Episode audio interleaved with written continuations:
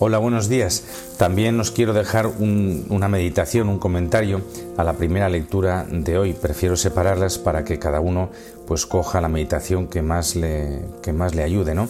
O la del Evangelio o la de la primera lectura. Mirad, antes de comenzar este comentario de la primera lectura, es bueno tener algunas ideas claras, ¿no? Todos los hombres de cualquier tiempo y lugar hemos tenido experiencia del mal y todos hemos experimentado en mayor o menor medida el mal en nuestro cuerpo o en nuestra alma. Y, es que el mal eh, sigue golpeando nuestra vida, sigue haciendo tambalear los valores reales en los que estamos instalados, taladra nuestros planes, desafía nuestra inteligencia hasta tal punto que nada podemos decir de él. Y bueno, el hombre es, es, incapaz ¿no? de explicar el mal desde sí mismo, y más aún cuando nos acontece y nos arrasa. El mal deja en nosotros una única pregunta. ¿Cómo ha podido ocurrir? El capítulo 3 del Génesis arroja luz sobre el misterio de la iniquidad. Pero para poder contemplarlo, tenemos que seguir los mismos parámetros que utilizamos para la interpretación de los anteriores capítulos. No estamos ante un cuento, ni mucho menos ante un mito. Estamos ante un drama, bien lo sabemos nosotros, que atraviesa la historia de la humanidad desde un principio y que la marcará hasta el final de los tiempos. Y para comprender este acontecimiento es necesaria la luz de la fe. ¿eh? La luz de la revelación nos permite acceder a sitios donde la razón no puede entrar. Y en este capítulo vamos a ver cómo el hombre reniega de lo que es, cómo rompe su relación con Dios de tal forma que su propia naturaleza y toda la creación quedan alteradas. El mal en el mundo no comienza con el hombre, aparece antes que el hombre. Por los capítulos anteriores sabemos que el mal no ha sido creado por Dios, es decir, no tiene un principio ontológico en el ser. El mal es la ausencia de un bien debido.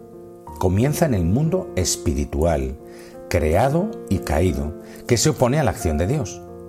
Y tratará por todos los medios de que el hombre no encuentre el destino para el cual fue creado.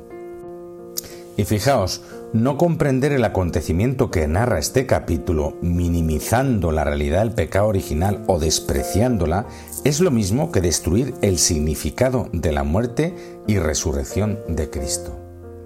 Vayamos al texto. La serpiente era más astuta que las demás bestias del campo que el Señor había hecho.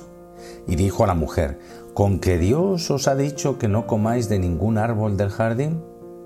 La serpiente es un elemento simbólico muy utilizado en los relatos míticos del Próximo Oriente. Se asociaba siempre a los enemigos de Dios. De entre todas las bestias era la más astuta. Comienza mintiendo. Fijaos bien, rasgo característico del diablo. No comáis de ninguno de los árboles. Esto no había dicho Dios. Podéis comer de todos los árboles, dijo Dios, excepto de uno. Pero el diablo, que es el padre de la mentira, el príncipe de la mentira, comienza mintiendo, que es su rasgo característico.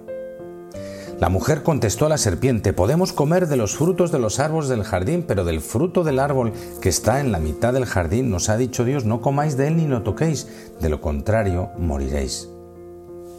El gran error, podemos decir, de Eva comienza aquí, entablar conversación con la serpiente. Y sin percatarse de ello está cediendo ya a la tentación. Ella va y también miente ni lo toquéis. Dios no había dicho que no lo tocaran, ¿eh? pero ya está la dinámica de la mentira creada.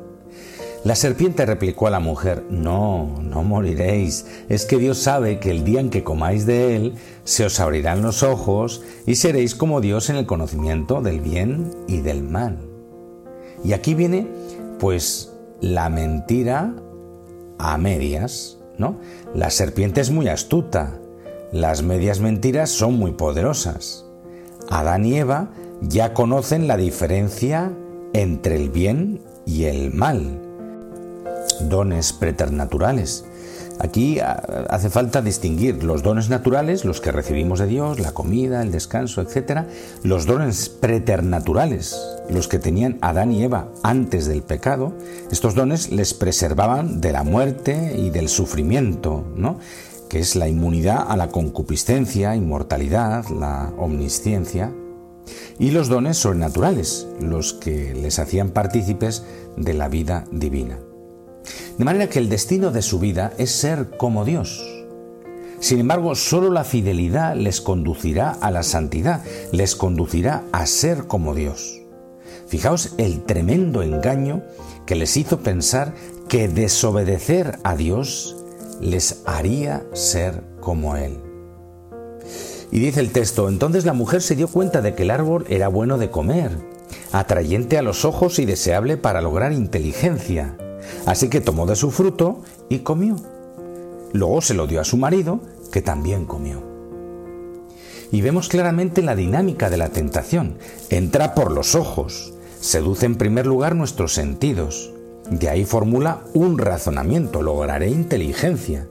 Y actúa olvidando si la acción tendrá consecuencias negativas o no. Ha sucumbido con tanta fuerza la tentación que ni siquiera responde a la serpiente. Sin mediar palabra, toma y come. También le da a su marido, que sin dudar también come. Dice el texto, se les abrieron los ojos a los dos y descubrieron que estaban desnudos. Y entrelazaron hojas de higuera y se las ciñeron. Cuando oyeron la voz del Señor Dios que se paseaba por el jardín a la hora de la brisa, Adán y su mujer se escondieron de la vista del Señor Dios entre los árboles del jardín. Se les abrieron los ojos, fijaos, pero no para ser como Dios, sino en primer lugar para avergonzarse de sí mismos. Y para donde no había eh, vergüenza o no había, eh, pues como de alguna manera, contrarios, pues de repente aparecen los contrarios. Estaban desnudos, han perdido la armonía, la naturalidad.